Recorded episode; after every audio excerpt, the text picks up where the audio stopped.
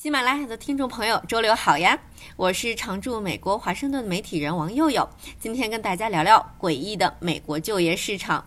一项最新的美国就业市场调查显示，半数的美国公司正在裁员，超过一半的公司已经冻结招聘。而与此同时，就业市场持续紧张，三分之二的公司为现有员工加薪或者增加福利。这个调查是由咨询公司普华永道在上个月对全美各行各业的七百多名美国高管和董事会成员进行的调查。一半的受访者表示，他们的公司正在裁员或者计划裁员；百分之五十二的受访者表示，他们的公司已经冻结招聘。超过四成的公司减少或者取消了招聘计划，或者撤销了目前许多美国公司为了吸引人才而发的签约奖金，就是你上班前还没开始工作，就先给你个红包。那公司采取的其他措施还包括要求员工更多的到办公室上班，减少奖金等等。这个调查还发现，裁员和冻结招聘不仅仅是在过热、增长过快的科技行业或者房地产行业，在全美各个行业都变得越来越普遍。科技巨头甲骨文、苹果，还有零售巨头沃尔玛，都是最近几周宣布裁员的大雇主。然而，与此同时，调查结果体现了美国就业市场诡异的矛盾性。虽然这么多企业在裁员，但是就业市场还是很火热。上个月，美国就业增长超过了经济学家们的预期，失业率小幅降到了百分之三。点五是半个世纪以来的低点。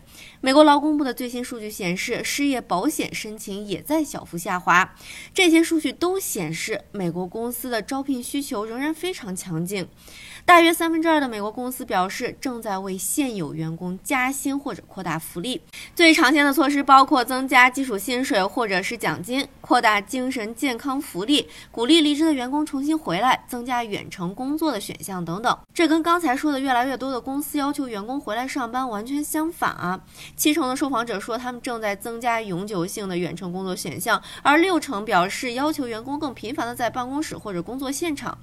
然而，仔细想一下，其实一家公司可以同时做到这两件事，不需要太多面对面协作的工作岗位，可以永久远程，而其他员工需要每周多回办公室几次。之前因为一波又一波的疫情，很多美国公司把回办公室上班的截止日期一拖再拖，很多人从二零二零年三月疫情爆发开始在家工作两年多了，但今年九月逐渐成为许多公司复工计划的一个截止日期。但大趋势还是实行 hybrid 混合式办公方式，就是一周可以在家几天，回办公室几天，所以总体上到办公室的时间减少了。这通常意味着公司不需要一些比较偏远的办公地点。超过五分之一的受访者表示，公司计划减少对房地产的投资，这也是目前美国公司最常见的削减成本的领域。但仍然有三成的公司说正在推动房地产投资，体现了美国公司在充满不确定性的商业环境中。所遵循的不同路径。主导这个调查的普华永道人事与组织业务部全球联合负责人表示，美国公司正在利用攻防兼备的人才战略，为经济衰退做准备。雇主在计划裁员的时候，也必须权衡声誉损害和员工的士气，尤其是在信息可以迅速大范围传播的社交媒体时代。像是之前有一家美国公司突然开一个全体大会，然后通知员工说，如果你没有受到邀请的话，你就被裁了。当时在社交媒体上特别火，也是被批评这个公司对员工最起码的尊重都没有。总而言之，美国公司这种攻防兼备的人才战略，可能解释了为什么很多公司在裁员。与此同时，更多公司在试图花钱留住人的诡异的就业市场。